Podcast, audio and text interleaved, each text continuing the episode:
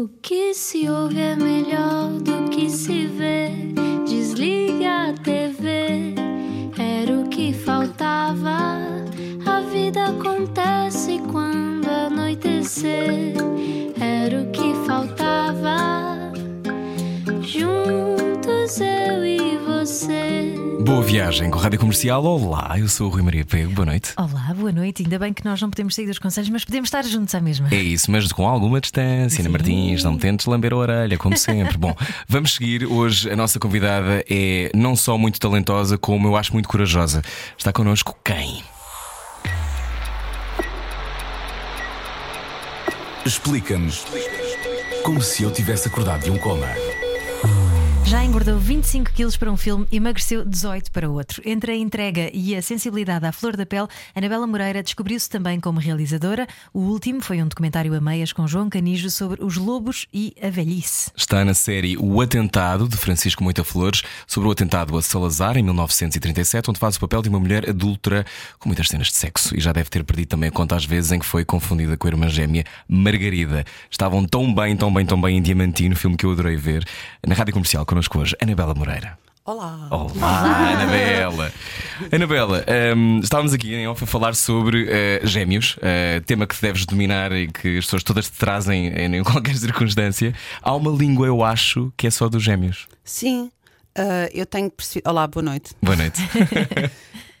Tenho percebido, ah, principalmente através da- dos meus amigos, que eu tenho uma forma muito específica de falar e desenvolver os meus pensamentos. A maioria das pessoas diz assim: "Eu já não sei do que é que estás a falar. Espera aí, estavas a falar disto, agora estás a falar de outra coisa. Porque quando tu desenvolves a tua linguagem durante os, os primeiros anos com alguém que. Ah, Que é tão íntima. sim. que partilhou contigo o útero, não é? Sim, tu não precisas de explicar tudo, nem precisas de. Ah, Ela acompanhava tudo o que eu dizia e às vezes através de meias palavras. A minha mãe dizia que nós, quando éramos ah, bebés, bebés, muito, muito pequeninas, que desenvolvemos uma linguagem. Como as minhas irmãs. Ah, sério? Que é uma, é uma espécie de língua de bebés que vocês percebiam, mas que mais ninguém percebia. Sim. Sim. Que, ah, portanto, eu falava, ela respondia e a minha mãe dizia: elas estão a ter uma conversa. E goza- eu sentia que elas gozavam imenso connosco na altura, portanto, provavelmente vocês também. Vocês também são, são quatro irmãos, não é? Sim. Ah, e esta coisa de quando se é gêmeo, há uma coisa que as minhas irmãs odiavam, que era a questão do vocês. Ou nós dizermos as gêmeas. Vêm as gêmeas, já foste buscar as gêmeas, onde é que estão as Andas gêmeas? sempre para os pares, não é? Isso para quem é gêmeo e está a ouvir este programa, isso é a realidade de quando se cresce, não é? E é um inferno, imagino. Eu acho que para a minha irmã Margarida, ah, e ela não gosta que eu fale por ela, mas era um bocadinho pior. Ela sentia-se um bocadinho mais. ah, ficava mais chateada quando diziam vocês isto, vocês aquilo. Porque tu fazias mais disparates do que ela. Ah, não, eu acho que é normal, é uma reação de, da pessoa querer hum, ter uma identidade própria e não ser confundida com o outro. E eu, se calhar, por ela ficar tão chateada com isso, tinha uma reação contrária. Era, não me importava nada e não, não ficava nada chateada com isso. Mas eh, eram vocês e, e era, por exemplo, começarem-se a chatear comigo por uma coisa e eu dizer, mas não fui eu, foi a minha irmã. Não interessa, é a mesma coisa. Ou seja, eu, eu, eu podia. vivi isto muitas vezes, eu vi isto acontecer em minha casa muitas vezes, talvez até tenha sido eu a dizer isto algumas vezes às minhas irmãs. É a mesma coisa, vocês são a mesma pessoa. É, não- há- há- eu, eu acredito que para quem está de fora seja, seja um bocadinho mágico observar o que é que são duas É criaturas mágico. iguais. Eu fiz há muitos anos um, um videoclipe que depois não saiu, da Ana Moura, que era, era um set todo só com gêmeos. Ah, E eu fiquei absolutamente fascinada a pensar: é isto que as pessoas sentem quando olhavam para mim e para a minha irmã. Sendo que a Margarida sempre quis optar por mostrar a diferença, por mostrar a sua individualidade, por. eh, pronto, ela sempre se revoltou um bocadinho com esta coisa da- das gêmeas e dizia mesmo: Eu não gosto de ter uma irmã gêmea e, e recusava-se. As pessoas diziam muito: Ponham-se lá ao lado uma da outra, que é para, para eu ver as diferenças. e a vossa mãe vestia-vos igual? Não. A minha mãe tinha, tinha uma coisa muito engraçada que era vestia-nos de igual, mas com cores diferentes. Ah, menos isso. Eh, Ela é amarela e ela é azul. Sim.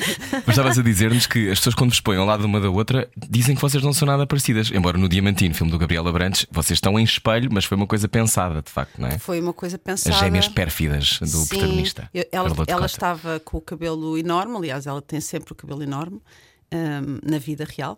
E eu estava com o cabelo curtinho, e então eh, puseram-me, caracterizaram-me para estar parecida com ela. E aconteceu-me, tanto a mim como à minha irmã, estarmos a ver cenas, depois, quando estávamos a visionar o filme, a dizer: Eu, eu sei, era eu que estava a fazer isto, era ela. Ah, e, no entanto, eu estou muito mais gorda do que ela no filme, porque tinha vindo do Fátima.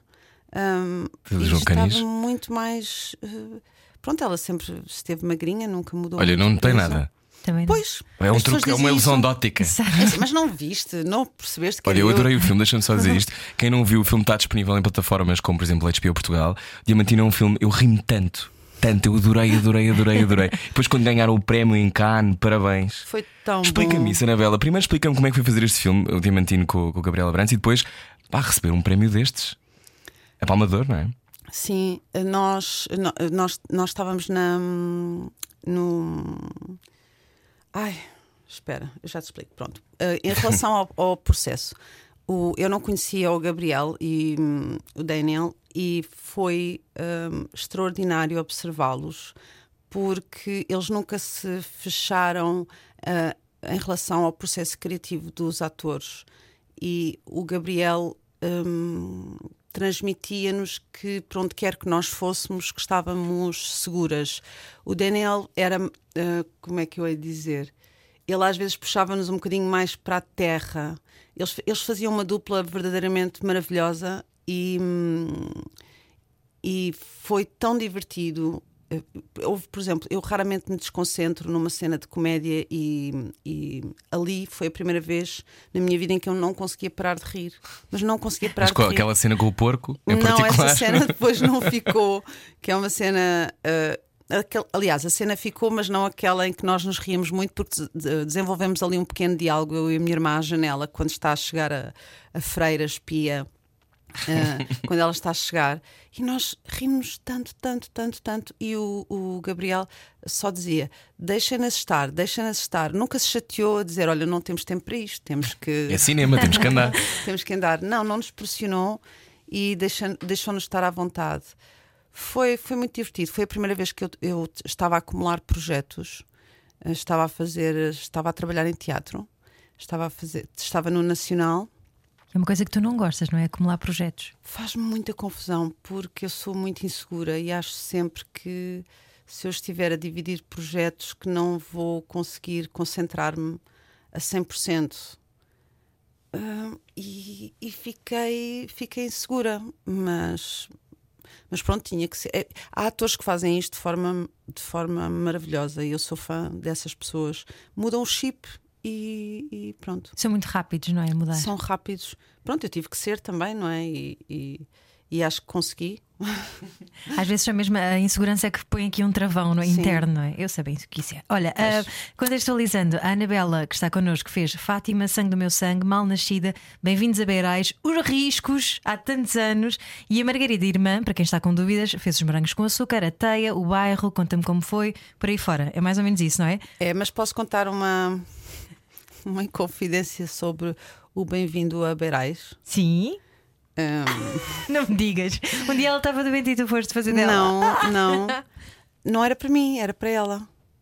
Ah, a sério? A sério. Ah, Ah, alguém disse: Olha, chama a Margarida para isso. E alguém que viu a cara pensou: Qual Margarida? Deve ser a Anabela. Contactaram-me e eu também achei estranho. Aquilo era uma participação em que eu nem tinha nome. Ah, Chamava-se jornalista, era mesmo assim que aparecia. E eu pensei: Olha, não tenho nada para fazer estes- nestes dias, vou, tenho lá colegas meus, vou, vou fazer aquilo. E depois eu não sei como é que foi, eu comecei a perceber isto não era para mim. E depois eh, tive a certeza. quando estavas em Alguém set. se enganou e em vez de chamar a Margarida, chamaram. Essa pessoa chamou a Anabela. E a tua irmã, o que é que achou disso? Não sei, não quero falar sobre. Olha, no- mas num mundo em que toda a gente quer ser única e especial e destacar-se, como é que vocês, sendo eh, iguais fisicamente, muito parecidas fisicamente, como é que uma pessoa se pode de facto distinguir? O que é que, o que, é que faz essa diferença? Eu acho- Eu acho que nós sempre fomos diferentes. O meu pai, o meu pai dizia que as nossas personalidades eram quase opostas. Hum, nem melhor nem pior, é o que é. Mas eu que eu tinha características, por exemplo, eu eu não suportava que alguém ficasse chateado comigo. Estamos a falar de uma criança de um ano ou de dois anos, muito pequenina. Se os meus pais se chateavam connosco, eu era a primeira a ir à procura dos olhos deles, a, a, a querer colo, a que não ficassem zangados comigo. E a minha irmã já não era assim. A minha irmã, ah é, zangaram-se, agora vão. não sei qual era o pensamento dela, mas, mas já tinha uma personalidade diferente. Que giro. Portanto, por mais que tu sejas parecido por fora, a verdade é que não há duas pessoas iguais, não, não existe. Nós temos aqui uma dúvida astrológica que normalmente nós falamos sempre dos signos Ah. uns com os outros, não é? Sim. Como é que isso funciona com os gêmeos? Vocês têm. Ah, tu deves ter nascido. Um de vocês nasceu primeiro, obviamente. Sim, ela. Ela. Portanto, eu sou a mais Tu velha. és a mais velha. És a mais velha, ah, odeia isso, é. odeia isso. Mas em termos de signo e de ascendente, depois como é que funciona? Tem exatamente o é mesmo igual, signo e é? ascendente? É igual, mas, ah, mas ah, alguém me disse há pouco tempo que as cartas astrológicas dos gêmeos leem-se de forma diferente. Exato, é que também já ouvi isso. Leem-se ao contrário. É, uma tem É, uma uma metade é e o outra oposto. tem outra metade. É, É, assim, exatamente. qualquer Ah, é? coisa. Sim. Ah, Também já me contaram isso, sim. E eu que nunca fui ler, só fui uma vez na vida e não disse, não é? Sim. Não, portanto, essa característica ah, disse. nunca explorei isso, mas Ah, ok. tenho que ir um dia e dizer sou gêmea e portanto à parte. Tenho aqui a minha irmã já agora, já agora aproveito e digo-nos hoje. Bom, está connosco hoje a Anabela Moreira. Uh, tu tens, quando eu há pouco dizia que tu eras corajosa, é porque acho mesmo que és. Um, e digo isto porque acho que o trabalho que tu fazes em cinema é hum, de uma enorme dedicação e de uma enorme dor. Uh, Porque quem faz aqueles processos de 3 ou 4 meses, como tu fazes, ou às vezes mais tempo, não sei, uh, para filmes como os que já fizeste, que Ana já nomeou há pouco, uh, é preciso uma enorme coragem, porque nem todos os atores têm essa disponibilidade. Como é que tu vês isso? Olha, o João, o João Canis, uma vez, já agradeço muito o, o elogio, que acho que é uma característica positiva, mas também é uma característica negativa. É, a coragem é uma negativa negativa? Também. Porque tu vais a- a demasiado coragem, longe? Porque a coragem às vezes põe-te em situações que não são sequer muito racionais, ou não são, digo eu, Uhum. não sei. Não, eu percebo o que queres Mas dizer. o, o João Canijo, ele costuma dizer que eu sou é maluca. e, e sinceramente eu acho que eu estive sempre disponível porque gosto muito do que faço. Gosto muito do que faço. Uhum. E, e- e gosto de ter essa disponibilidade, principalmente quando me dão oportunidade para isso. Quando eu estou nestes processos criativos com, com pessoas que querem ir mais fundo, eu fico en- entusiasmada e, e eu acho que é esse entusiasmo que às vezes acaba por até se confundir com voluntário. Ai, volun... Voluntarismo? Obrigada. Demasiado voluntarismo. Eu deixo estar Sim. que eu também estou cansado, sim. E, e vou e, e gosto de gosto de passar por estes por estes processos. Hum, por exemplo, agora vai estrear um filme meu no, no- em Tóquio hum, e eu dei por mim eh, num convento.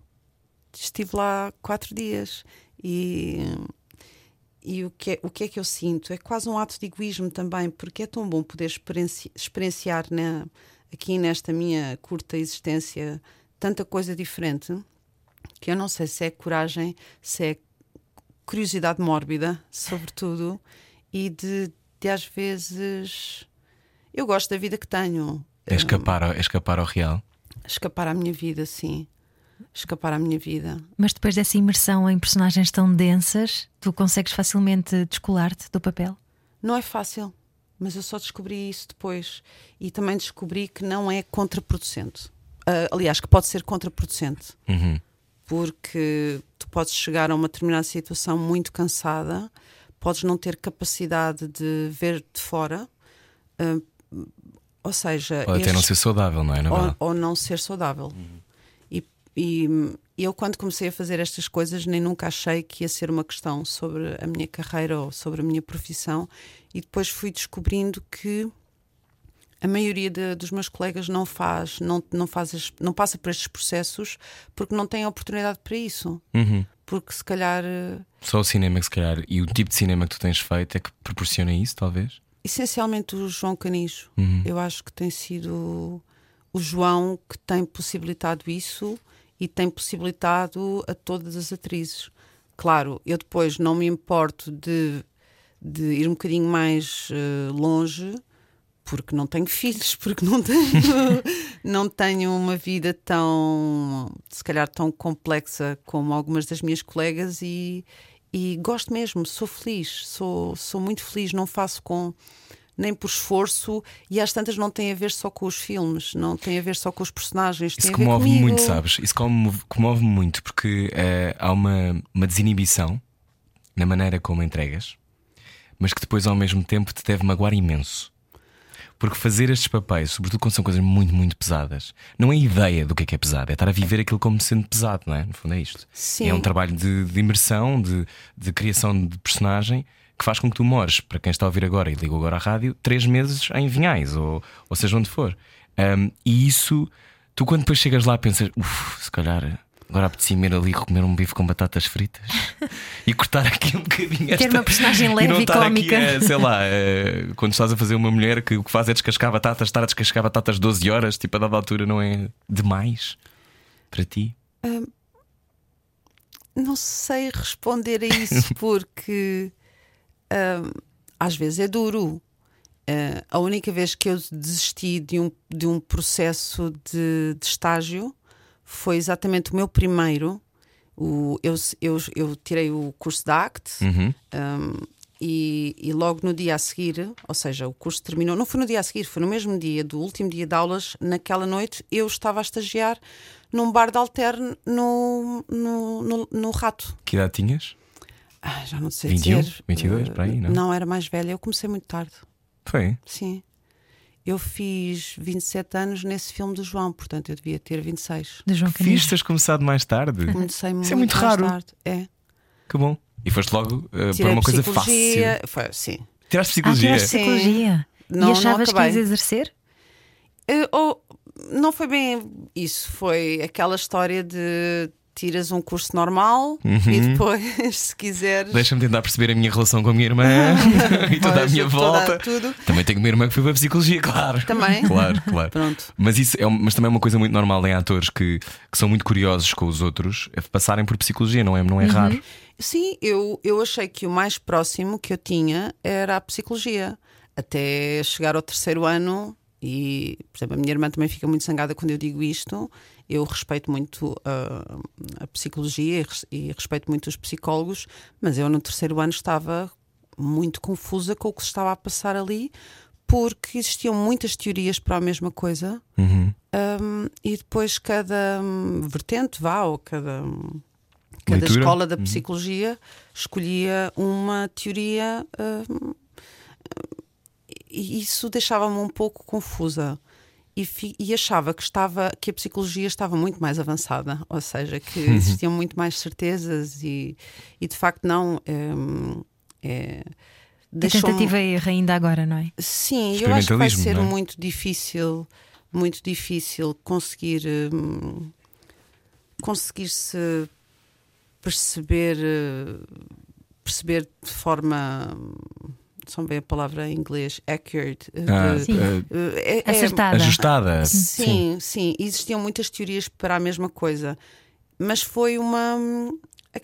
É é complicado, porque ainda para mais eu escolhi a psicanálise, porque tinha muito interesse nessa, nessa área e há muitas ideias sobre as quais tu não pensarias se, se não tivesse estudado aquilo. É Pois, complicado. Mas Às há- vezes remexer no fundo traz se- coisas que também. Não, e trazer-te questões. eh, Sobre ti, não é? Não, isso sobre. Quer dizer, a psicanálise baseia-se eh, sobre a sexualidade e a sexualidade sobre a questão com o teu pai, com a tua mãe, e traz-te coisas muito. Eh, pronto. é Pesadas que é, para sim, discutir. Pesadas para discutir, sim. Então, se calhar a seguir falamos. lembro de estar. Ah, desculpa, agora é. Não era, ia quebrar. não, ia quebrar, ia quebrar porque quero ouvir, eh, obviamente, mais, mas temos só que parar um bocadinho. Já voltamos. Hoje a nossa convidada é Anabela Moreira. eh, está em O Atentado na RTP e em breve volta ao cinema. Já falamos mais. Sensibilidade Bem, e bom espero que não me senso. matem. Só que não. Não. Era o que faltava na Rádio Comercial. Boa viagem com a Rádio Comercial, fique no seu conselho, ouça o Era o que Faltava, a Rádio Comercial hoje com Anabela Moreira. Estavas a dizer-nos que no primeira, na primeira noite eh, em que acabas a acte, de repente vais logo para um, um processo muito intenso com o realizador João Canijo, Uhum. em que vais para um bar de alterne. Sim. Não estavas preparada? não estava preparada. hum, portanto, esse bar de alterno tinha duas proprietárias que só me deixariam estar com, com, com homens que se sentiriam ao pé de mim, porque há, há muitos homens que vão só uh, para esses sítios só mesmo para conversar. Companhia, não é? Companhia. Uau. E, sim, e portanto eu estava muito, estava protegida. Hum, mas aquilo começou, mexeu muito comigo e tive uma história. Eu não podia dizer que era atriz, Que estavas a fazer o estágio e tentar uma perceber personagem. como é que. Uhum. Uhum. Sim, nem elas sabiam que eu era atriz, as outras Ah, não sabiam? não. E- Deviam pensar, ah, então, mas esta não faz nada. Ah, hum, Quem é esta nova? pois, mas a questão é que esse processo específico deixou algumas marcas. ah, e eu lembro-me que quando eu des- decidi desistir, tive uma história lindíssima que me aconteceu. Um senhor que costumava ir lá fazer os seus negócios e que nunca fazia nada, portanto, ia lá, levava a pessoa com que queria fazer negócios e ela mandou-me ir ter com ele. E ele até foi assim um bocadinho de género: Ah, não, eu estou aqui à espera de uma pessoa e tal, tal, tal. E eu insisti. E o que é que eu contava? Eu contava a história do meu personagem, que era a Ruth, que tinha fugido de casa dos meus pais por causa de maus tratos. tarará, tarará. E o senhor, ah, passado 10 minutos de conversa, começa mais ou menos, ah, eu não digo a chorar, mas ah, muito sensibilizado e diz que eu fazia lembrar a filha que tinha morrido. E ah, pega na carteira e diz: Diga-me quanto é que você quer para sair daqui. Uf. Ia-me passar um cheque. E eu ainda não tinha chegado a minha bebida, porque nos bares de alterna elas estão a enganá-los basicamente só para ganharem o dinheiro da bebida. É só isso. Lamento ter que informar, mas é, é pura das realidades e, e pronto. E falam inclusive muito mal dos homens que lá vão. E eu pus-lhe a mão em cima do ombro e disse: Não é preciso. E subi. Ahm, eu normalmente chegava a uma determinada hora e estava muito bêbada, porque elas têm muitos truques para não beber o que os homens pagam. Tiram por cima do ombro. Tem esponjas no peito, tem o, o frappé, tem. E a minha ideia era tentar perceber como é que isso funcionava, mas eu nunca tive coragem. Nunca tive coragem. Portanto, às vezes. Eu não, não, não tive lá muitos dias, eu estava bêbada, mas bêbada. Eu cheguei a subir as escadas, que era em caracol, nunca mais oh me não, esqueço, que até lá acima. escadas em caracóis, bê- bêbada é das piores coisas do mundo. Ah, umas escadas super estreitas e olhar para mim no espelho, como quem? Sou Anabela? Sou Anabela? Eh, era, era a minha primeira experiência, não estava preparada para aquilo. E quando esse senhor me disse isso, eu queria lhe dizer que, não, que era atriz, e queria, mas não podia. E subi as escadas, não avisei as donas ah, que me ia embora, vesti-me e fui-me embora. E disse: Eu não vou fazer isto às pessoas, não, não se faz isto a ninguém.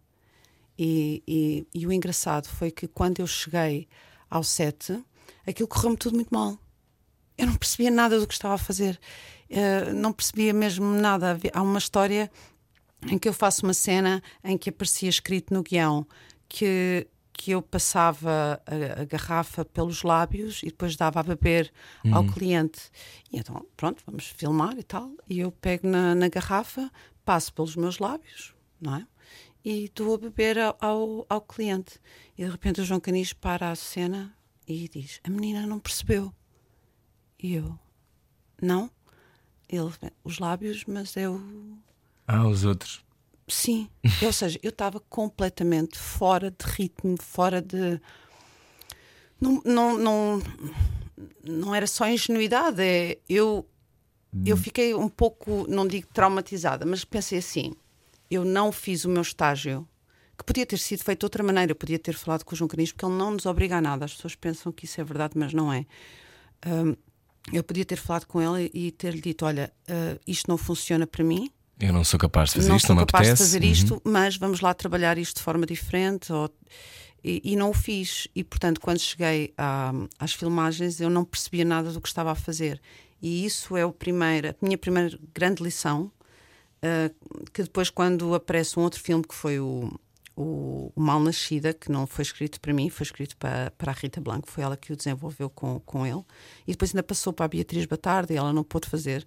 E portanto, faltavam uns três meses para começarem as rodagens, quando o João Canis me ligou a dizer: A menina quer fazer. Nesse, e eu disse que sim. Nesse mesmo dia encontrámos-nos num café, ele deu-me o guião e eu, passado dois dias, estava em, em boticas. Boticas? Porque quis, porque entrei em uhum. desespero. Pensei, isto não vai voltar a acontecer. Eu não vou voltar a fazer um filme do João sem perceber nada do que estou a fazer.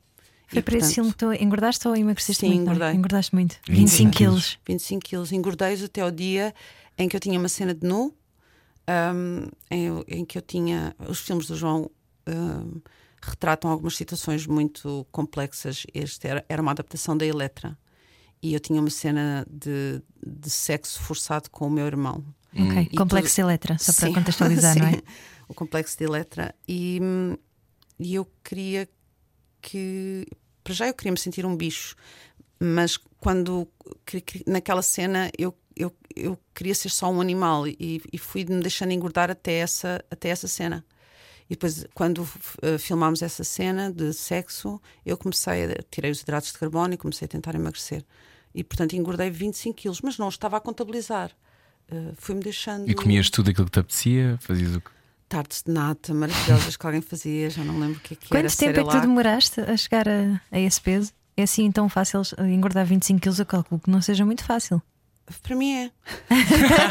Para mim também seria, deixa lá. É só começares a comer. Ossos largos, não é? Feliz, fui tão feliz. Eu adoro como passamos, como passamos um bocadinho ao lado dela e disse: era uma cena de sexo com o meu irmão e de repente, como é que tu engordaste tanto? Bem-vindo à rádio comercial. Não, mas eh, eh, este, este, estamos a falar deste filme em particular. Eh, foste muito aplaudida por este papel e foi muito difícil para ti, segundo sei, fazer este papel. Quantos meses foram de, de boticas? Pois, eu, eu, depois eu não fixo nada, mas foi isso. Foi, Faz um reset quando acabam meses, os filmes. Faz assim um reset ao que aconteceu. algum tempo. Pois. Eu lembro, a minha irmã dizia-me assim: Anabela, tu. Eu peço desculpa, não te quero magoar, mas tu não pareces tu nem a andar, nem a comer, nem. Isso não é um grande elogio? Na tua vida depois já não, passado um ano não é.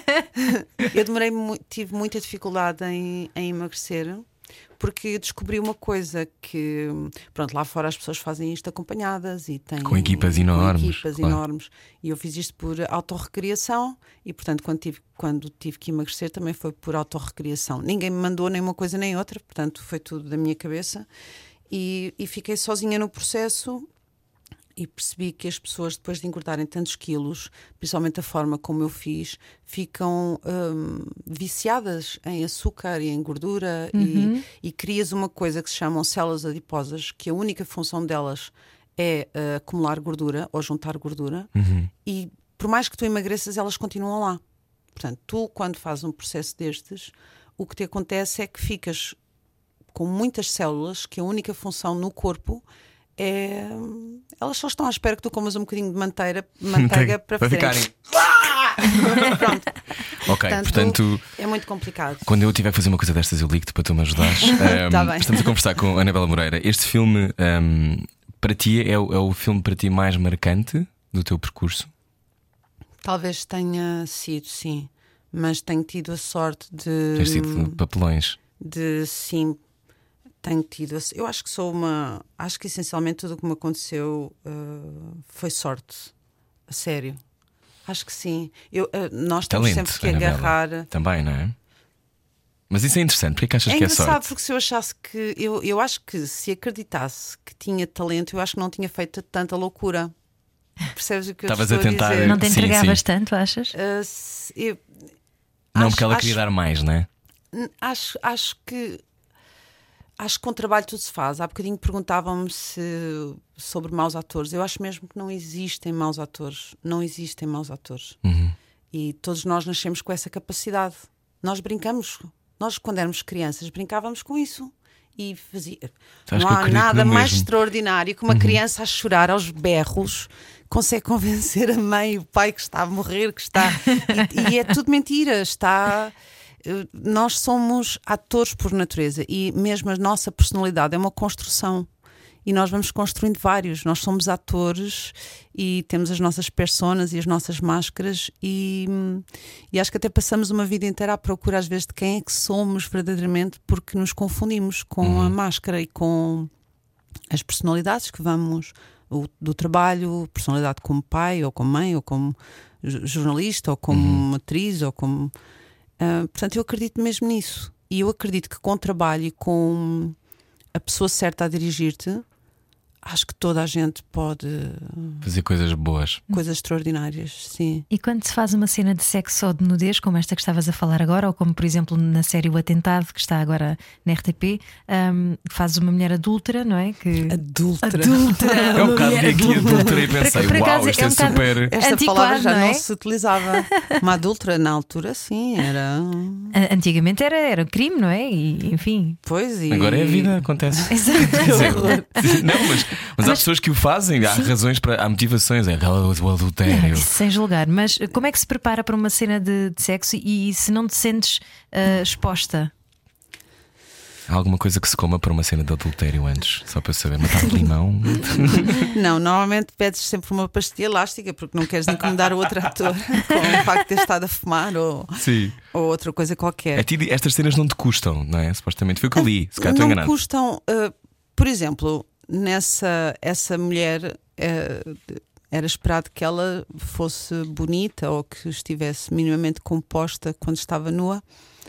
Um, e portanto, essas eu fico um bocadinho mais insegura porque tenho que estar Estilizada. em bom, vá. Mas tirando isso, portanto, a minha única preocupação é essa: é não. É, sei lá, não posso pôr o rabo em todas as posições, porque senão vai ficar mal. Agora, quando essa exigência não existe, hum, e digo-te uma coisa: eh, as equipas de, de cinema funcionam um bocado como quando vais ao médico Uhum. por mais estranho que seja para as outras pessoas, ninguém olha para ti. Eh, há uma cena de sexo que eu fiz com o Tomás Alves no atentado que nós não conseguíamos parar de rir. Nós não conseguíamos parar de rir. E eu estava numa posição em que não me conseguia mexer e o meu peito bastante estava de fora. E eu nunca mais me esqueço que o Paixão da Costa veio dizer uma piada o, o Tomás Alves estava parado em cima de mim numa posição porque íamos fazer um plano muito fechado e, portanto, não podíamos mexer-nos. Eu estava com as mãos agarradas atrás, com o peito toda à mostra. O Tomás estava a fazer um esforço enorme com os, com os músculos porque estava em cima de mim a uma distância. E ele veio-nos contar uma história, uma piada, e nós. E sabes, é. O corpo deixa de ser o corpo e, e depois volta a ter a importância quando vês. Hum. Pois quando vês é outra coisa. Ah, Aí é, é, por exemplo, estar ao pé do meu pai e de repente perceber, ui, está a dar o atentado e eu acho que a seguir vem uma cena de tal, e mudas o. Ah, Vamos ver guitar assim. Sim. Ai, o pai estava a ver. Ai, espera, deixa só ver aqui uma coisa. Ah, sim, aí já volta a ter importância, Uhum. mas naquele momento não tem importância nenhuma. Ah, rimo imenso com, com o Tomás e com o Paixão da Eu vou Costa. trabalhar com o Tomás agora. Vais, Vou fazer uma peça com ele. E, e o, o Tomás é ótimo. E, e para ti, esta série, como é, como é que foi? Gravar esta? Já foi há algum tempo, já devem ter gravado, que é o ano passado. Nós não? tivemos uma sorte porque nós terminámos uma semana antes do confinamento. Ah, Uma semana antes. Eu não estava a par de nada. Eu, eu, não, eu, eu estava a leste do paraíso. E depois dessa. Quando acabámos essas gravações, eu ainda estive a fazer a pós-produção do, do tal documentário que tu falaste há bocadinho dos, dos lobos, portanto estava com muito trabalho e comecei os ensaios, retomámos os ensaios com, para o filme do João Canis, portanto eu não estava, eu não tinha tempo para ver televisão, para ler jornais, eu não sabia o que é que se estava a passar no mundo. Portanto, o mundo estava a colapsar e tu E eu. Não, ouvi qualquer coisa Ai, lá ao qualquer fundo. coisa de um vírus, sim.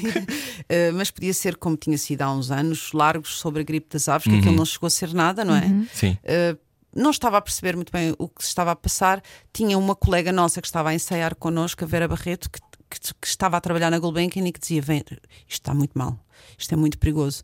E como ela tem um- uma certa coisa com as doenças, eu pensei: Oi, que exagero. Está aqui. Até E- parece que vamos ficar confinados. até calma. parece que vai acontecer qualquer coisa. E de repente estou a andar na rua e há uma senhora que diz assim para outra: Ah, eu tenho aqui a lista da quarentena. E eu pensei: Há uma lista da quarentena. lista da quarentena. E sabes, e fui, e de repente lembro-me de ir a um restaurante e estar lá os donos com um ar muito pesaroso e aquilo tudo vazio, e eu começar a perceber: está qualquer coisa a acontecer no mundo e eu ando aqui entre Albertinas e, e outros personagens sem saber, sem perceber o que é que está a acontecer. Mas tive essa sorte de, portanto, uh, gravámos isto no início do ano, Uhum. mesmo antes do confinamento, e, e pronto, e depois veio isto tudo.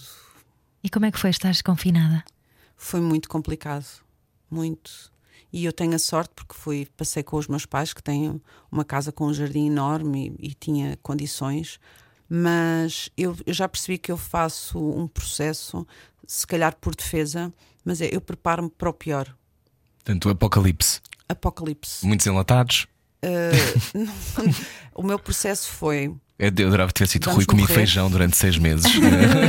Só comi feijão branco. não te sei explicar o processo, mas era ninguém sabe o que é o vírus, quais são as consequências.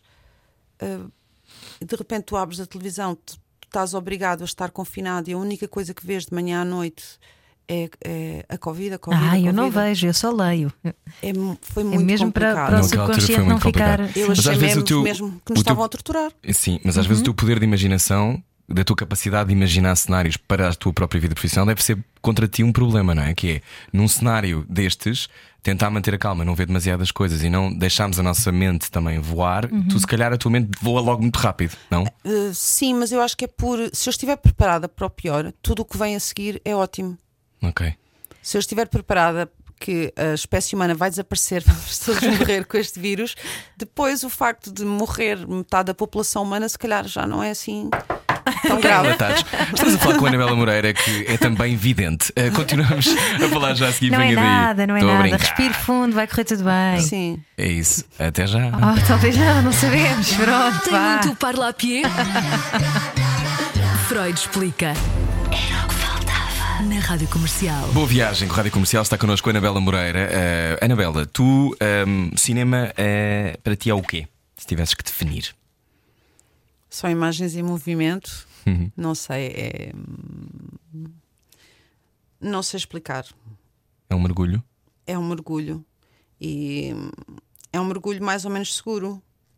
Às vezes não. Eu acho que é. É? porque o teatro, o teatro tem uma dose de risco que, que é muito angustiante para mim. E eu, eu, eu comecei no teatro e divertia muito, fazia essencialmente comédias, que é um lado que a maioria das pessoas desconhece sobre mim. Mas o Diamantino estás com muita graça. Temos que ir ver, tem que ir ver o Eu Diamantino. esqueço-me. Era no coisas- Teatro Turim que tu fazias? Não, não, Não? não.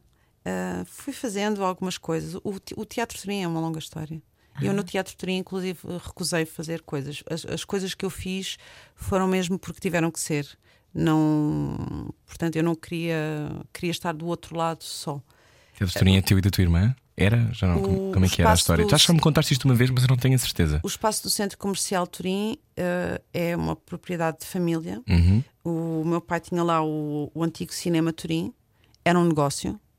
E foi lá que eu vi os meus primeiros filmes. Aliás, descobri depois que, que- muitas pessoas da minha área viram os primeiros filmes lá. Em Benfica. isso. Em Benfica. Eu vivi lá Sim. perto, portanto eu conheço também bem. Lembras-te quando foi? ias ao Turim? N- Não, porque eu já fui para lá em adulta e já não tinha, Ok. já só tinha programação de teatro. Pronto, sim. E, hum, Lembras-te do primeiro filme que viste neste cinema?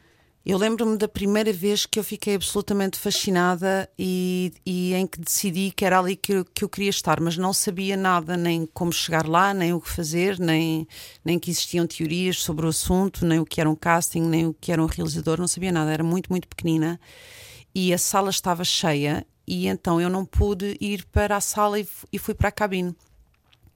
E estava ao lado da máquina que nós dávamos-lhe um nome que era a Maria, não era eu que dava, era o projecionista, e, e tive uma experiência completamente fora do normal.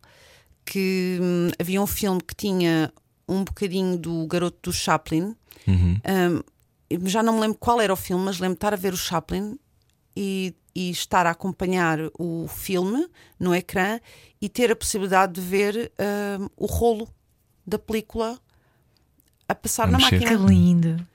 E Já há poucas, agora é quase tudo cópias digitais, não é? Pois, mas é- aquilo a máquina fazia um barulho ensurdecedor. Era, foi uma experiência, é, pronto, que eu não posso esquecer. Uma criança não esquece isto. E eu fiquei absolutamente fascinada com o Chaplin, e ainda hoje sou. Acho que é um ator tão comovente e tão extraordinário e tão preciso. E eu lembro-me que foi ele, basicamente, e aquela minha experiência de ver as imagens a passar e de de ver a luz a passar para, para o ecrã. Parece assim uma história um bocadinho fora do. E é uma história Parece fora mística. do normal, não é? Vês-te, vês, eh, estás no sítio, nasceres Sim. numa família que tem um cinema, Um cinema. e acabares a fazer cinema, é lindo, parece escrito. É uma coisa lírica. Sim, ou então se meu pai nunca tivesse tido um cinema, eu se calhar não seria atriz. Não, mas podia ter tido uma loja de meias e terias Pronto, acabado de fazer outra coisa. Tinha acabado por fazer meias, ver? provavelmente. Não tem graça isso. Sim, foi, é uma história que me marcou, mas não percebia nada de, de como chegar lá. E, e pronto, e fui fazendo teatro. Eu lembro-me que eu não tinha muita paciência para estudar, principalmente porque eu distraía muito rapidamente, uh, perdia o interesse no que as professoras estavam a dizer, E- mas elas punham-me sempre a fazer teatro na escola e, e com davam-me eh, pronto personagens importantes lá nas peças de teatro e eu só me lembro de ser elogiada eu acho que a culpa é delas, dessas professoras, porque a única- as únicas vezes que eu fui elogiada era pelas peças de teatro. e de repente eu virava heroína. Enquanto que em relação a, nas aulas ninguém me dava valor nenhum à importância, porque eu também não fazia por isso, não é? Eu, se tivesse um 12 era feliz. E, e então aquilo começou. Começaste a perceber que a luz estava daquele lado. A luz estava daquele lado, sim. E como é que chegaste atrás das câmaras? Enquanto Foi o João realizadora? Canijo. Ah, foi João Canijo. eu. Uh, por acaso não é verdade. Eu depois, eu, eu depois toda a minha vida, uh, que sempre que tinha um, um- mesmo no ISPA, em psicologia, quando tinha um trabalho de grupo a fazer, uh, obrigava toda a gente a fazer um filme ou um documentário que eu filmava. E eu era uma déspota. Eu não sabia o que, é que era um storyboard, mas eu. Uh, Porque na altura não tinha forma de editar nada, portanto eu editava conforme eu filmava. Aquilo tinha que ter tudo Ah, isso é super preciso. Super agora olhas preciso. para aquele lado, agora olhas para ali. Não, e não era só isso, era filmava aquele take e deixava um bocadinho no início e no fim, que era para o caso de eu ter que apagar, não Uhum. vou apagar a cena anterior. Portanto, aquilo estava tudo a ser filmado na câmara, na, na, na cassete final. Ela faz documentários, está a perceber perfeitamente o que tu estás a dizer. Pronto. e, e- e- e fazia isto. E a verdade é que não tenho nenhuma dessas coisas que fiz por- porque os professores ficavam todos. achavam graça àquilo, eram assim toda- todas coisas cómicas e ficavam-me com isso. Portanto, eu sempre gostei de dirigir e até era um bocadinho mazinha, confesso, porque Eras? depois toda a gente na altura tem ideias, não é? Toda Ai, se fizéssemos assim ao assado. Não. Não, no set é o realizador que manda. É sempre o realizador que manda, não é? Sim, tem Gostas que de ser dirigida? Gosto, muito. Há atores que Gosto. não gostam.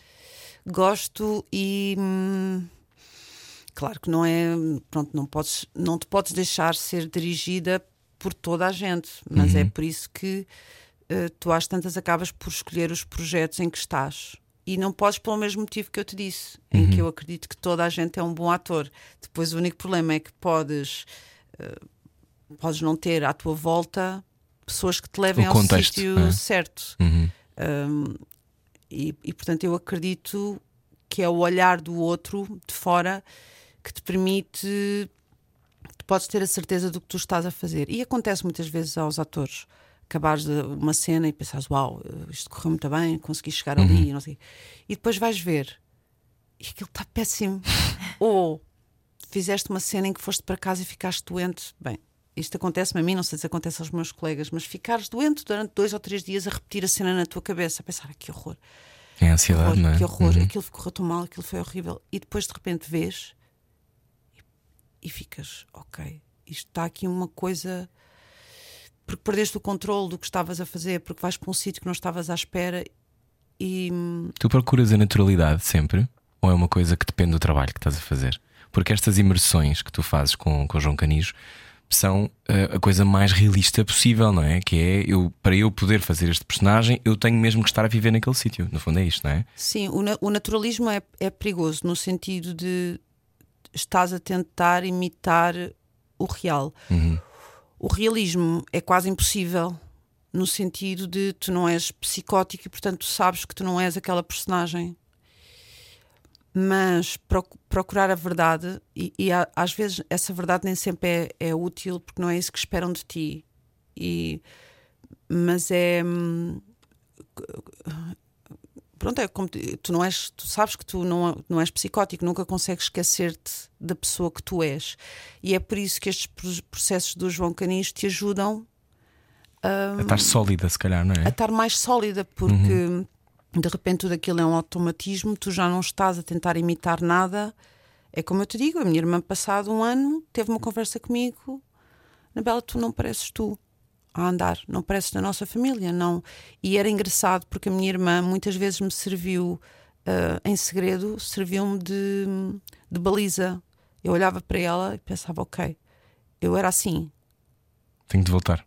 Sim, e eu lembro-me dela, disse-me isso e eu, eu percebia. Eu, não é que tu abras uma porta e que eu seja. Ninguém deve levar estas palavras com, com absolu- em, em absoluto, mas sei lá, quando estás três meses a, a, a forçar-te a que seja natural comer de boca aberta, baixares a cabeça até ao prato quando estás a comer, e- ou, por exemplo, dizer as neiras, que era uma coisa que eu não dizia, e de repente tornas isso hum, automático, Uhum.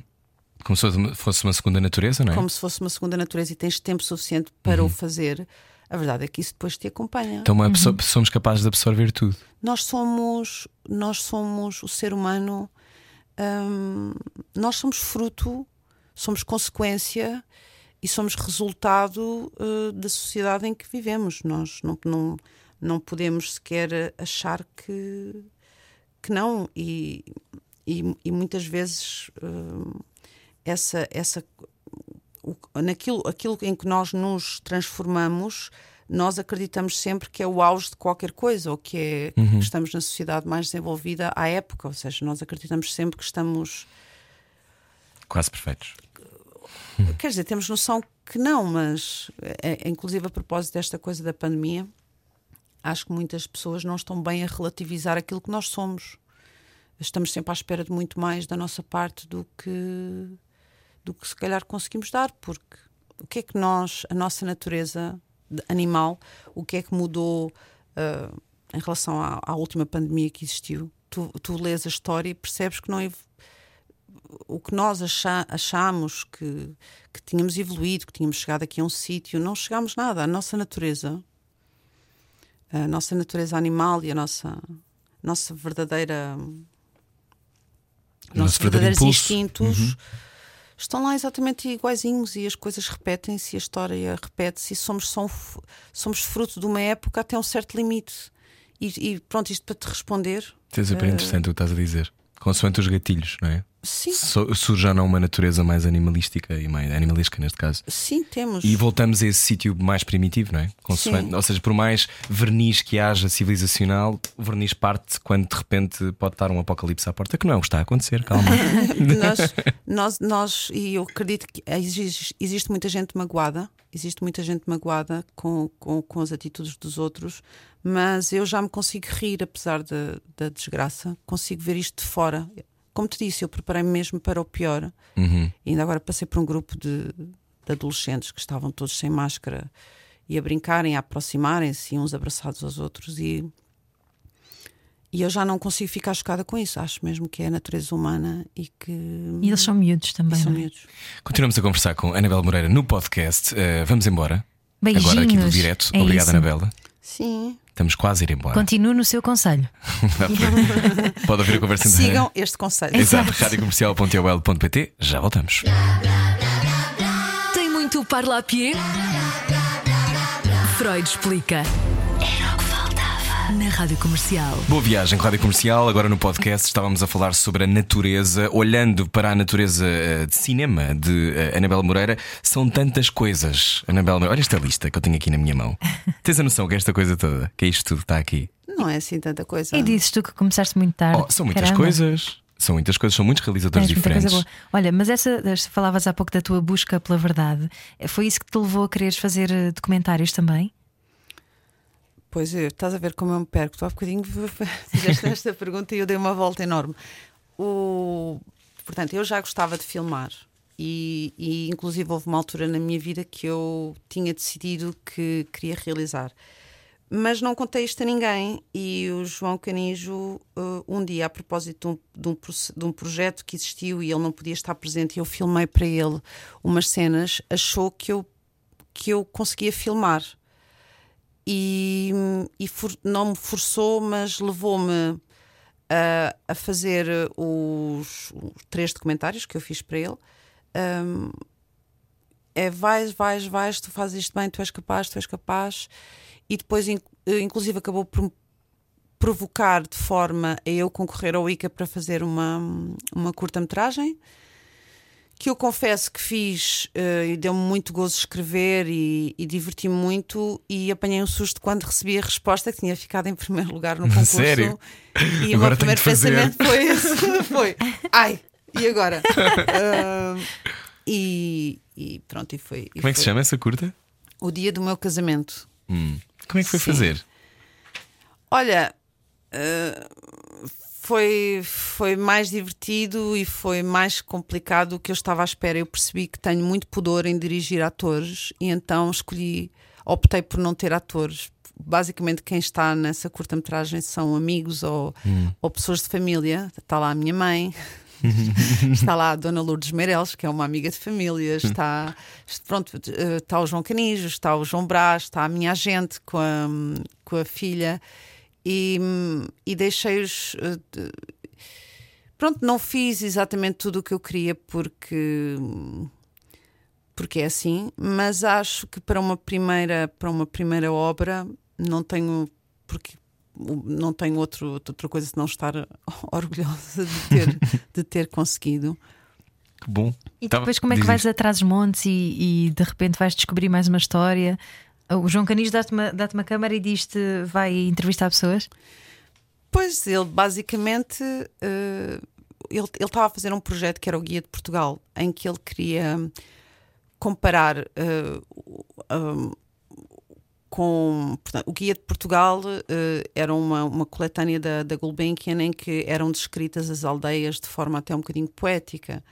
Chegando ao, uh, ao vale, avistamos assim tudo um, um bocadinho uh, lírico. lírico e, e, o João queria que eu fosse descobrir essas mesmas paisagens e que as filmasse para que existisse uma comparação com o que existia antes e, e, existia um sentido de crítica neste projeto, porque basicamente uh, as aldeias tinham todas elas uma lógica arquitetónica que de repente se perdeu, uhum. e principalmente com, com os imigrantes. Uh, uh, construíram-se, quer dizer, nós temos chalés e temos uhum. que eu acabei por ver de forma muito romântica Uh, essas casas, porque no fundo tinham, estavam relacionadas com os, os, sonhos daquelas pessoas. As pessoas tinham saído das suas aldeias e tinham sonhado e tinham imaginado qual é que era a casa perfeita e todos eles trouxeram uma referência dos países onde estiveram. E a maioria deles desenhou a casa, ou seja, uhum. se não foram eles que desenharam, foi o empreiteiro. Portanto, Uhum. são casas que podem ser vistas com algum sentido de crítica, mas que até algumas acabam por ser muito divertidas. Isso é uma materialização de um sonho, não é? Sim, e Uhum. eu acabei por uh, começar por filmar isso e depois uh, comecei a me interessar foi pelas pessoas que habitavam essas, essas casas Hum. e comecei a me interessar pelas pessoas, mas eu não tinha tempo, ou seja, eu, eu filmava 24 horas da vida de uma pessoa não eram 24 horas, mas quase. Eu, a pessoa dizia: Ah, eu abro o café às 6 e fechavam às 2 da manhã ou às 3. E eu acompanhava o dia inteiro da vida daquela pessoa e depois tinha que partir para outra aldeia e, portanto, não pude aprofundar Uhum.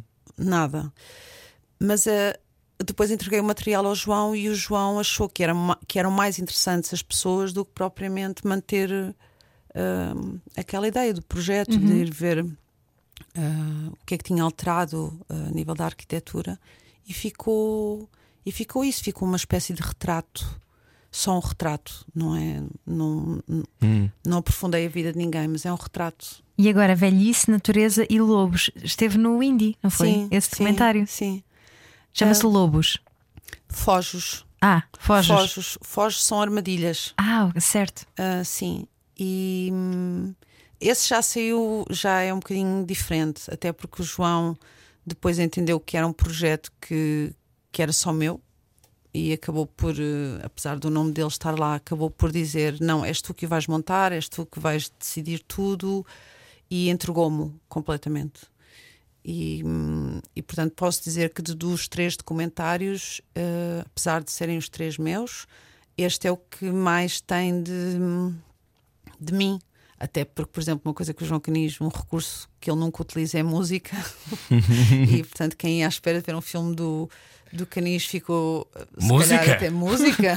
Como assim? Não há um silêncio? E, hum, mas, mas sim, este, este último eh, foi filmado em Castro Laboreiro e, Uhum. e é eh, eh, sai fora um bocadinho do, do contexto dos outros, dos outros dois, mas não pretendo realizar mais. Não. porquê? Não. Foram cinco anos da minha vida em que eu deixei de estar disponível pa- para muitos projetos. Hum, as pessoas nem sabiam bem o que é que, onde é que eu estava ou se continuava a trabalhar ou não.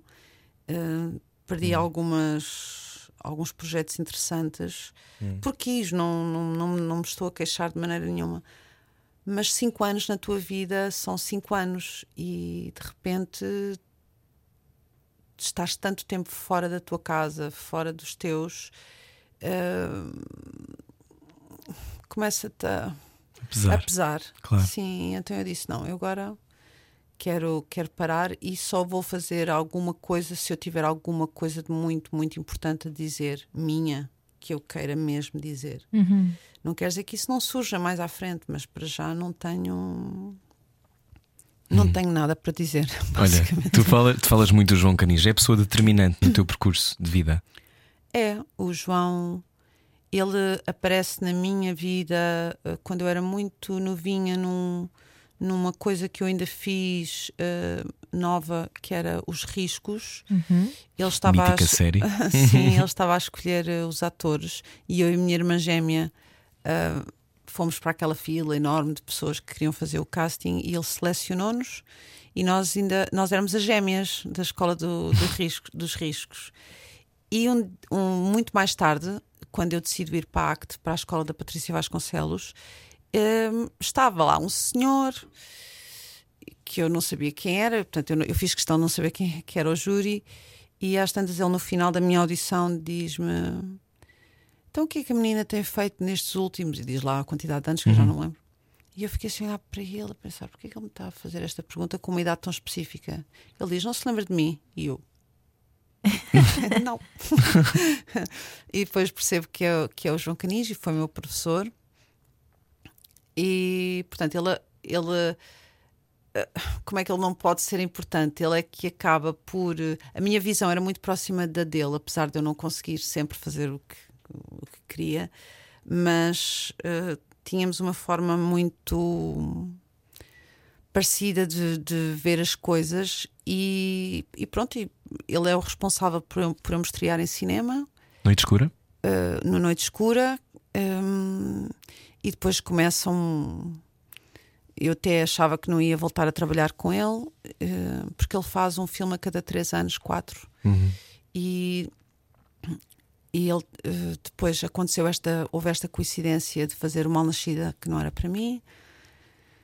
E foram tudo coisas que foram moldando não só a minha forma de me ver, mas a forma de ver o cinema, a forma de ver o mundo, porque são processos muito intensos. Depois desse, do Mal Nascida, fizemos o Sangue do Meu Sangue, que aí sim eu tive desde o início no projeto e é impossível o João Canis não marcar os atores com quem trabalha Ah, e só pode marcar. E é uma pessoa de quem eu gosto muito e acho que vou sempre gostar. Hum, é uma pessoa que eu que eu estou sempre à procura da, da opinião dele, de, de saber o que é que ele pensa sobre o que eu faço e o que eu não faço. E é uma pessoa de quem eu gosto muito. Anabela, encontrar então assim alguém na vida é sorte, como dizes há pouco. Eu acho que é sorte, sim. Não há encontros que temos que ter. e se os temos que ter é sorte. Uh, eu, eu, dou, eu dou por mim quando vejo uma criança nascer, as filhas das minhas amigas, juro-te que a melhor coisa que eu posso, se, se me dissessem assim: olha, tens uma prenda para lhe dar e podes escolher qualquer uma, aquilo que eu dava era sorte. Eu acho que a, a boa sorte, a sorte, aquelas coincidências de. de Parece que está tudo alinhado, não é? Isso é, é, Está estás no sítio alinhado certo, contigo hora próprio, certa. não é? Sim, isso é a melhor coisa que um ser humano pode ter, porque também há pessoas que têm falta de sorte. E eu já azar? tive, eu já tive períodos na minha vida. Eh, Eu cheguei-me a zangar eh, com o universo, Hum. não dizer lá em cima com Deus. Eu não sou religiosa, mas houve um dia que eu chamei-lhe todos os nomes, mesmo. Hum. mesmo. E depois houve E depois o a coronavírus. resolveu-se. Anabela Moreira. Valeu a pena. a coisa resolveu-se, o universo ouviu as tuas eh, preces. Eh, eu, Ficou tipo, para com isso. eu acho que vai correr tudo bem. Há bocadinho que estavas a dizer que eu era vidente. Eu, eu, eu gostava de ser ou não, não sei, mas eu tenho uma certeza. Tenho a certeza que eh, isto vai passar, que não vamos ficar, que isto não vai ficar tudo bem, mas que há pessoas que vão ficar melhores. Há pessoas que vão ficar melhores, nem todos. Eu, eu vou tentar ficar melhor do que sou. Ahm, ou existiram coisas muito positivas, apesar de todo das mortes e do sofrimento humano. E estamos quase aí com uma vacina. Uh, o final do ano é já aí. Isto passa muito rápido. E lá para março, abril, se quiseres a minha previsão. Uh, estamos a sair disto com. As coisas vão começar a melhorar. Tenho, tenho a certeza absoluta. Mas até lá era bom que as pessoas estivessem dispostas a fazer sacrifícios. Tu farás um novo sacrifício no início do ano, que é o voltar a mergulhar. Sim, desde dezembro que vou. Estás dezembro, preparada? janeiro, fevereiro, março. Fazes um- como é que fazes isso quando vais para um, para um estágio desses com o João Grins? Fazes uma mala de quê? De É a mala meses? mais ridícula do mundo. É a mala mais ridícula do mundo, porque eu sou muito confusa. Uh, sou confusa e começo a achar isto, que vou precisar disto Levas também. seis Não é boinas. É terrível. Hoje estás de boina, por isso é que eu estou a perguntar. E depois percebes, e depois percebes que não precisavas de metade das coisas. Vais para onde? Qual é que Vou vai para? Ofir. Ah, vais para ouvir. Quanto tempo? Uh, portanto, são quatro meses: dezembro, janeiro, fevereiro e março. Voltamos que no fixe. início Acho isso tão de, fixe. de abril. É outra vez muito violento. Não, quer dizer, mais ou menos. Uh, eh, estou ansiosa. Uh, estamos Ok. a trabalhar neste projeto há muito tempo. E é bom ter tempo, não é? Para conseguires entrar na personagem. Sim, e estar com pessoas que eu conheço e hum, não conheço o FIR, não conheço o sítio para onde nós vamos, mas dá- eh, t- claro que fica- é, é, é estranho porque tens sempre medo, não é? E cada vez mais custa passar tanto tempo fora dos teus, não é? Principalmente em Num momento como este. num claro. momento como este. Eh, Eu nunca fui saudosa, hum, sempre fui para estes projetos sem sentir falta de ninguém. E a verdade é que se calhar agora vai ser diferente. eh, Mas estou preparada, é- é uma fase. E quando eu acabar o filme, a pandemia acabou e Olha, vamos ser para. É para- esse o espírito. para fechar, tenho só a perguntar-te: quando, quando começas este processo, imagina, agora estás a, ainda falta, estás a preparar, não sei o quê. Mas depois quanto tempo é que demora? Que dois anos até o filme sair, mais ou menos, para aí, não? Um ano e meio? Depende, olha, eu tenho, eu tenho filmes ah, que estão em- numa gaveta há 5, 6, 7 anos. Eu acho que se todos os filmes que eu fiz saíssem de repente, eu ia ser, ia entrar no. As pessoas iam estar fartas. Ou iam estar fartas. Estás a ver? Sorte, é sorte.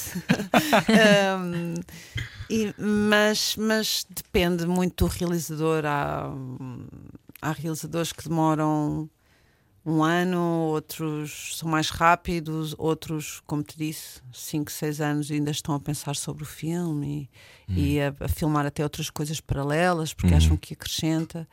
Portanto, depende muito. Portanto, não sei. Então, para pergunta final, qual foi a, a lição mais importante deste ano? Deste ano, eu tenho sempre medo dessas perguntas porque depois eu vou-me embora a pensar, afinal, não, não era essa a resposta. afinal, coisa então, neste importante. momento, agora, neste sítio, agora, qual é- foi para ti Não tem que ser mais importante, é que se calhar ou te surpreendeu mais, ou te agitou mais, ou foi uma coisa que para ti é um, um mantra a partir de agora? Eu acho que a coisa mais importante foi perceber que tivemos perto, perto, perto de pensar nesta, nesta bolinha da Terra como uma coisa só. Uh, ou seja, foi, foi, foi quase extraordinário. Chegámos ali a um sítio onde nos vimos todos só como seres humanos no planeta Terra. Uhum.